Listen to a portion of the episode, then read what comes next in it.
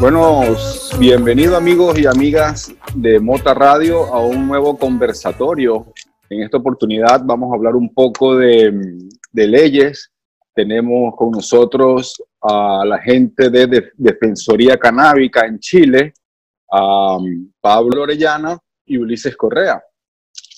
Eh, bienvenidos muchachos. Hola, hola, ¿qué tal? Buenas noches, muchas gracias por la invitación. Bueno, eh, bienvenidos nuevamente y bueno, la idea es un poquito que, le, cuenten a toda la audiencia de Mota Radio qué es Defensoría Canábica, cómo surgió la idea y, a qué se dedican actualmente. Eh, miren, Defensoría Canábica es un estudio jurídico que se ha especializado en toda la normativa que gira en torno al, uso, al cultivo, al consumo y a otras variables del cannabis en el país, en Chile. Junto a Ulises nos, desarrollamos particularmente como abogados penalistas, defensores privados de las personas que cultivan, consumen, portan o se ven enfrentadas a procesos policiales y judiciales por, su, por un determinado uso de, de cannabis u otra sustancia en el país. Y, por ejemplo, em, o sea, la ley en Chile en este momento, ¿cómo está? Eh, ¿Hay ley? Eh, o, hay un, ya un reglamento? O, hay ciertas cuestiones permitidas o no? ¿Hay un autocultivo permitido? Por ejemplo, en Colombia creo que se, pueden, se permiten hasta 20 matas para autocultivo. ¿Cómo, cuéntanos un poquito cómo está en Chile actualmente estos temas. Bueno, en Chile está regulado hace mucho tiempo en la ley de tráfico de sustancias que se permite el autocultivo de, de, una determinada cantidad de, sustancias vegetales. Entre ellas está el cannabis. Pero la ley en Chile tiene una particularidad de que se complementa de reglamentos de distintas materias técnicas. Eh, entonces está como desmembrada es muy difícil seguir lo que es, cómo se regula el uso de ciertas sustancias, porque no está en una sola ley. Y además, en la ley está establecido como de una forma ambigua que, y, negativa, o sea, está prohibido el cultivo a menos que se justifique que es para una determinada finalidad legítima, que es para mi uso personal, exclusivo y próximo en el tiempo pero ahí te entregan una carga al ciudadano de justificar, de no de probar, pero, pero en esa línea con un poco de menor intensidad.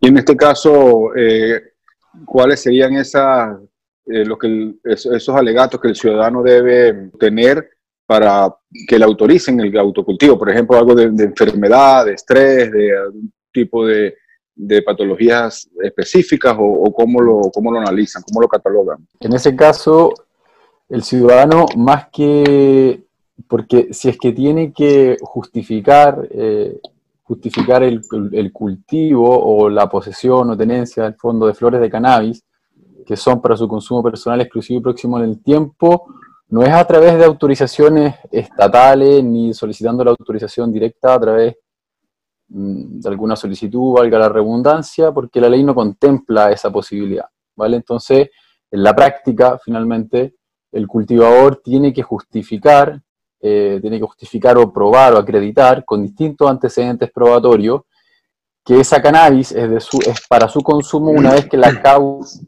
penal o la investigación ya se ha iniciado.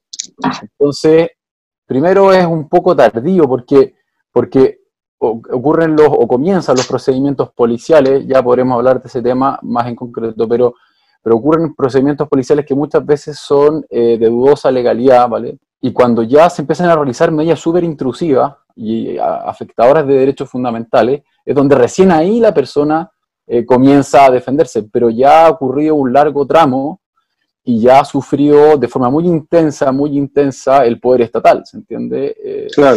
Entonces, recién ahí, recién ahí ya tarde. Sí, de hecho, en días pasados estábamos nosotros conversando y te entró una llamada, creo, precisamente de un juzgado o de una penitenciaría con un caso específico, ¿no? Ese fue, Pablo, eh, fue, fue el caso de una persona, por supuesto no, no se pueden dar detalles por razones de privacidad, pero, pero en el fondo una persona, padre de familia, eh, un ingeniero comercial, si no me equivoco, eh, tal como muchos otros chilenos que le ha pasado y está en esa misma situación y que él tenía sus plantas para su consumo y que utilizaba para, bajar el estrés en el fondo y me, contaba que era, bueno, estaba recién teniendo, eh, aumentando su familia y eso le causaba eh, más estrés de lo normal, entonces que él cultivaba y, y, el fondo consumía de, esa, de, lo que, de lo que cosechaba para sí mismo y de la nada, el fondo llega Carabinero eh, argumentando que un vecino había hecho una denuncia anónima y ahí es donde eh, llegan los funcionarios policiales a su casa y antes de cualquier cosa, en el fondo, lo presionan, etcétera, etcétera. Eh, y ahí es donde, por supuesto, inmediatamente llaman al abogado, afortunadamente, y ahí por eso tuvimos que cortar la conversación. ¿Y cómo, cómo nace la idea de Defensoría Canábica en Chile? ¿Cómo, cómo eh, comienzan ustedes a ayudar a toda esta gente? O sea, ¿qué los motiva? ¿Cómo, se, se, involucran? En septiembre vamos para los tres años. Y eh, comienza porque de una u otra manera conocimos, eh, llegamos a una realidad que se estaba dando en Chile, que era de los cultivos colectivos. Desde ese momento denominados clubes canábicos. Entonces vimos que había gente haciendo esto y nosotros justamente, la mayoría de los, integrantes estábamos en proceso de, salir de la universidad. Entonces coincidió con que estábamos diciendo qué camino seguir en, la vida profesional. Y de ahí fue creciendo la idea, claramente. Claro. Y sí, tienen cantidad de, lamentablemente, y bueno, por un lado lamentable, pero por otro lado el trabajo, eh, pues mucha gente perseguida, ¿no? Em, en cuanto al, en cuanto, bueno, estos clubes tienen cierta legalidad, lo que, lo que me mencionan allá en Chile, porque en España sabemos que hay, eh, se permiten clubes eh, canábicos para, y la gente puede ir al, al, ser miembro y fumar dentro del club y etcétera, ¿no? No hay, no hay una norma o una regulación sectorial, por decir así, específica que regule eh, el funcionamiento de los clubes canábicos, eh, eh, por ejemplo, en sus límites, etcétera, sino que los clubes canábicos como, como, como, personas, en verdad, como agrupaciones de personas que, que, se, que se reúnen y se asocian entre ellas para cultivar para su consumo personal y exclusivo próximo en el tiempo, ¿vale? Eh, tal como si fuese eh, una sola persona que cultiva en su casa con la misma razón, ¿se entiende? Entonces, mm.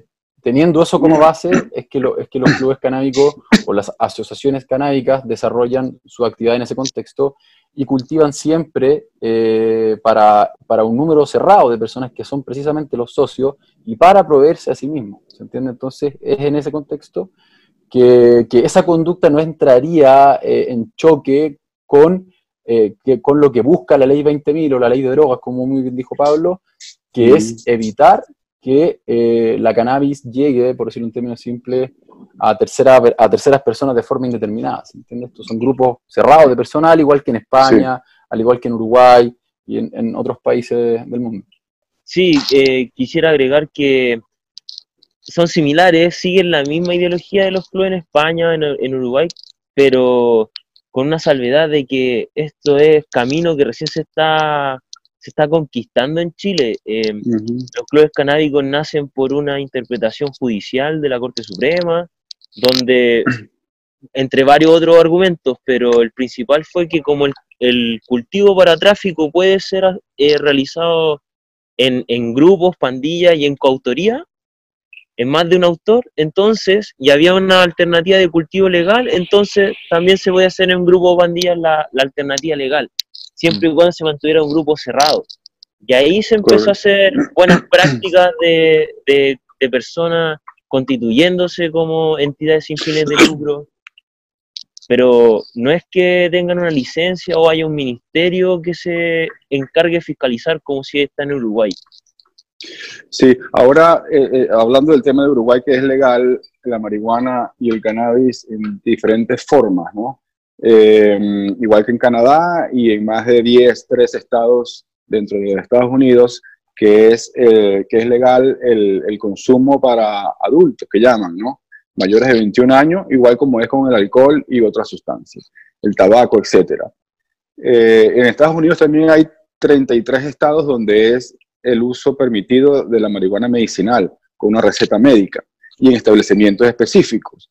En Chile, en cuanto a, en cuanto a esto, sobre el cannabis para adultos el cannabis medicinal, la marihuana medicinal y recreacional, eh, hay un avance con en alguna ley para despenalizarlo permitirlo, reglamentarlo, eh, teniendo en cuenta que mm, los resultados pues, han sido positivos en diferentes ámbitos. Genera mucho empleo, una industria que genera mucho empleo, genera mucho ingreso por impuestos al, al, Estado, le ayuda a la gente con una cantidad de problemas de salud mm. amplia y que cada vez, como no estaban permitidos los estudios, pero ahora sí hay sitios donde, donde se ha avanzado mucho en, temas de investigación, como en Estados Unidos, Canadá, Israel, em, pues sabemos que cada vez es mayor el uso tanto del THC como el CBD y otros cannabinoides para el bienestar personal, de una forma recreativa o de una forma medicinal, ¿no? Entonces, eh, en cuanto a esto, ¿qué hay en Chile? ¿Qué avances hay o dónde estamos actualmente?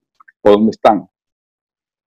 Bueno, Chile está ahora viviendo un proceso de, de tránsito hacia una nueva constitución y en ese contexto hay varios grupos que se han levantado para proponer nueva, nuevo, nuevas libertades personales protegidas o garantizadas en esta nueva constitución.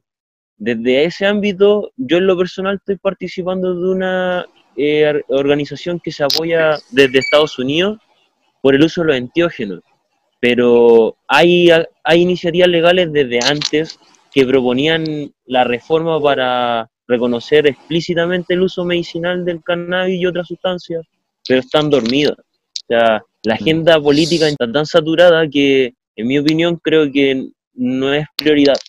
Y en este contexto de nueva constitución es una oportunidad muy, muy válida y valiosa para, para cambiarle su, su puesto en la lista.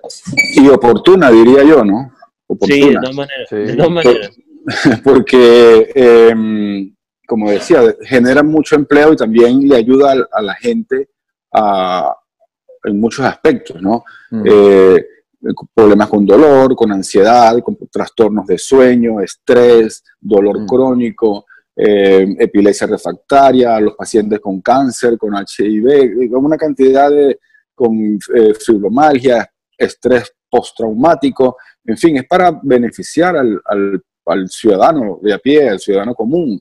¿no? Mm. Y por otro lado, pues también permite generar empleo, ingresos al gobierno que lo pueden reinvertir en, bueno, en lo que mejor les parezca, ¿no? Lo que pasa es que también mm. los políticos, como bien dicen, sobre todo en América Latina, eh, unos están tratando de mantenerse en el poder y en otros de llegar al poder y realmente mm. los ciudadanos les importamos muy poco, ¿no? Entonces, pero eh, tomando en cuenta em, los cambios que, se avecinan, ¿no? Y que en otros países eh, es, eh, hay como una especie de, hay de dónde agarrarse, ¿no? Hay jurisprudencia, hay, hay, cifras y todas, la mayoría son positivas, casi ninguna hay negativa, aparte que con el cáñamo se produce una cantidad de, de insumos también más ecológicos, eh, se utiliza menos agua que el algodón para hacer fibra de ropa, eh, se puede hacer biocombustible, bueno, una cantidad de beneficios y parece mentira que todavía esté prohibida, ¿no?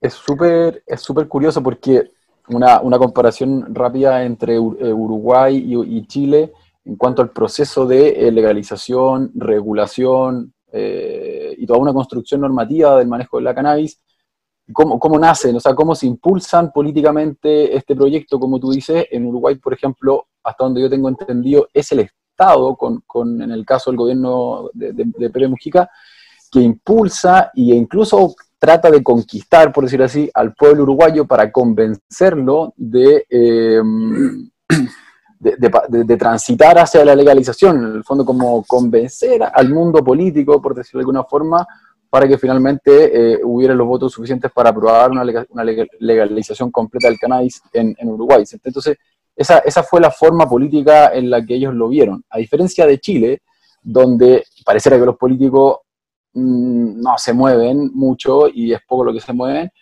eh, y es el pueblo, por decirlo así, o la gente la que se ha movido eh, o la que ha creado, em, o la que ha venido creando costumbre jurídica o la que ha venido trabajando con el cannabis, asociaciones, fundaciones, también mismas asociaciones canábicas, eh, em, y, muchos pequeños grupos humanos que están presionando, presionando, presionando, eh, pero hasta el momento pareciera que no hay, un, por ejemplo, un proyecto de ley, eh, un mensaje del, del, gobierno, nada que vaya o que concrete alguna regulación normativa en relación al cannabis, ¿entiendes? Entonces,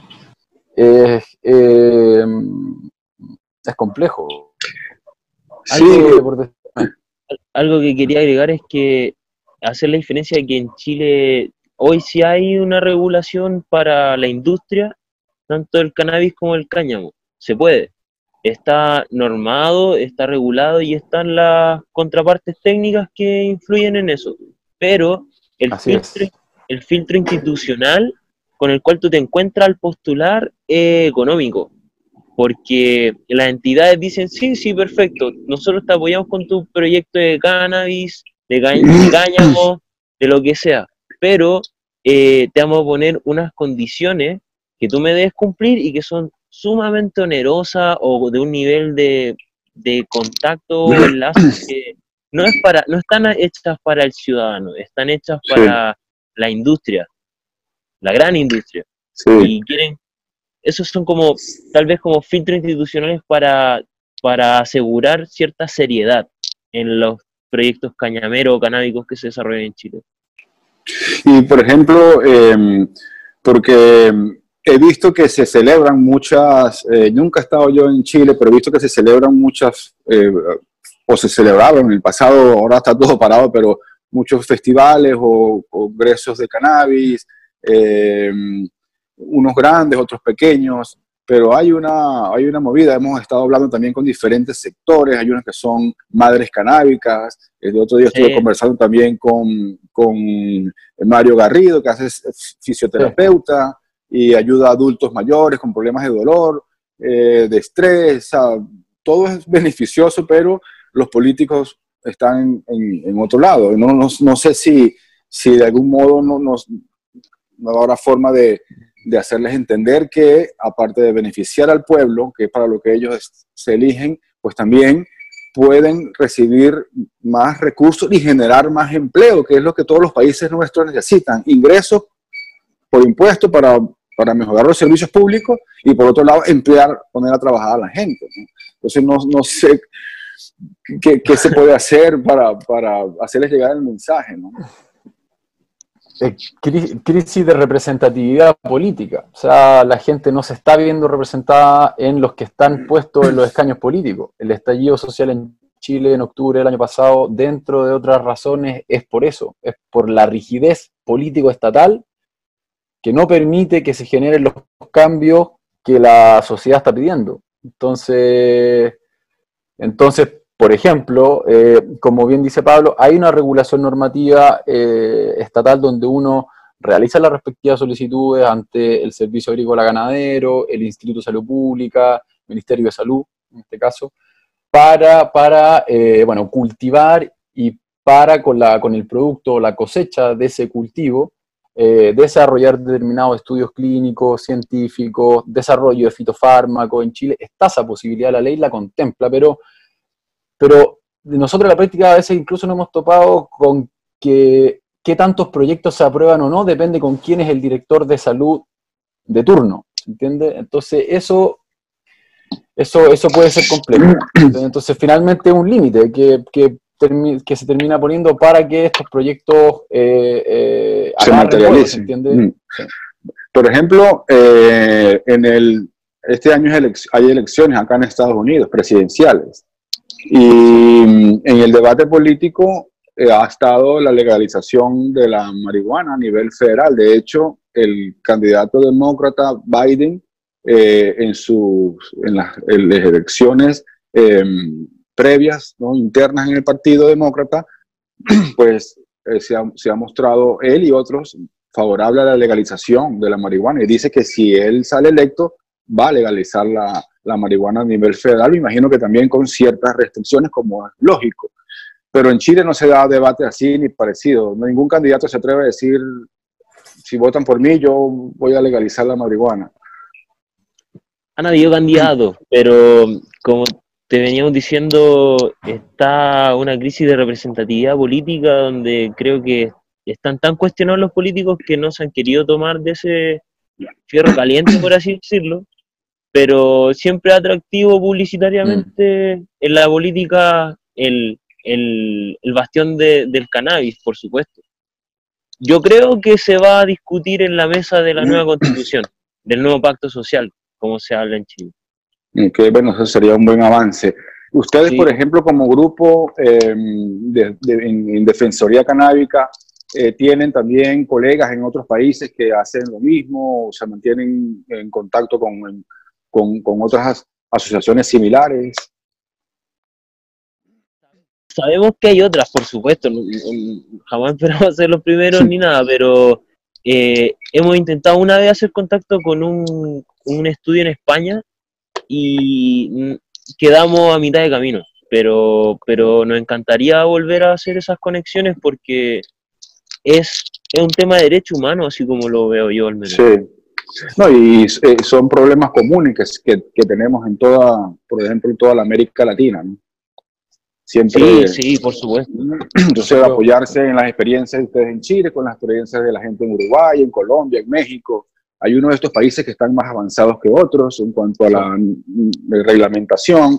Y bueno, todo eso ayuda. Sí, ayuda, ayuda de todas formas y sobre todo para eh, los momentos de crear nuevas regulaciones más técnicas sobre el tema. Por supuesto que colaborar entre los países y aprender de las experiencias eh, nos parece bien. Eh, en ese sentido, estuvimos ahora hace poquito en Uruguay con Pablo, de hecho, ahora en el verano, em, en fondo yendo a visitar lo que ocurre allá, se entiende cómo, cómo funcionan los clubes, porque es la misma figura de fondo, teóricamente, jurídicamente hablando, es lo mismo, el funcionamiento de los clubes canábicos, con, con el IRCA, que es la institución em, que fiscaliza, etcétera. Entonces, eh, fue, fue muy nutritivo, fue muy nutritivo, bueno, además lo pasamos súper bien, Montevideo es una ciudad muy linda, la gente es súper simpática, súper amable, pero, pero fue bueno ver cómo, cómo funcionaba ya cuando hay normas sectoriales eh, de ese tipo. Debe ser más feliz ahora Montevideo. Yo estuve antes de la legalización. a, punto de bife y vino. dicen que dicen que estudios comparados de la industria cañamera que es muy buena generando nuevos empleos.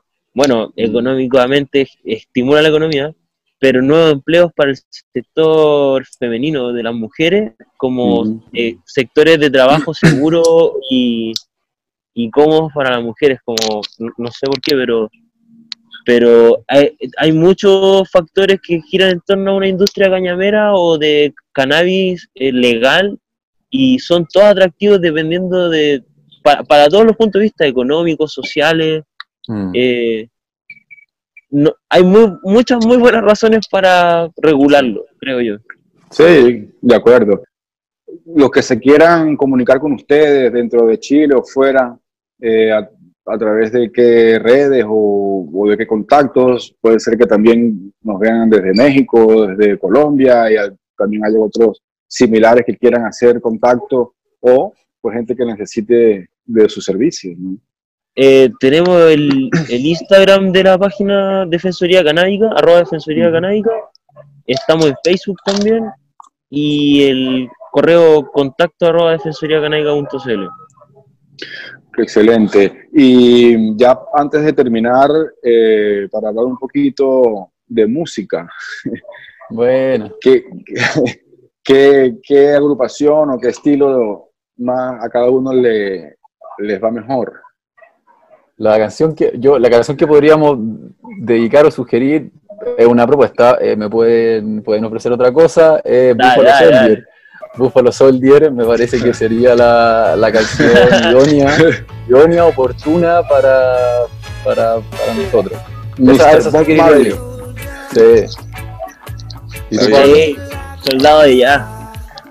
Bueno, muchachos, gracias nuevamente por esta primera oportunidad de conversar y, a- y ampliar un poco más a, a todos los que nos gusta la mota y el cannabis y el cáñamo y, y en general eh, que hay por Chile y eh, esperemos, hay muchos temas que obviamente quedarán para futuras conversaciones porque es muy amplio, eh, pero lo importante era hacer este primer acercamiento darle a la audiencia eh, respuestas, porque tiene muchas interrogantes y como conversábamos eh, durante la, la entrevista, eh, de que son en muchos países similares los mismos problemas, ¿no? Entonces yo creo que eh, Mota Radio pues también estamos llegando fuerte en México, en Colombia, en Chile, en Argentina, en Costa Rica, entonces eh, pues la idea es pues, juntar esfuerzos para tener una América canábica unida. Suena bien. Me encantaría poder participar de eso. Me sumo. Muchas Bueno, gracias Luis entonces, por la invitación. Encantado, y, y si otra vez quiere, podemos volver a tocar otros temas, encantados de, de volver a reunirnos a conversar. Estamos súper abiertos. Claro que sí, así vamos a estar y bueno, eh, gracias a ustedes y seguimos en contacto. Gracias. Ok, Vale, que esté bien. luego. Chao Luis. Bye. Chao. Chao, buenas noches. Chao, chao.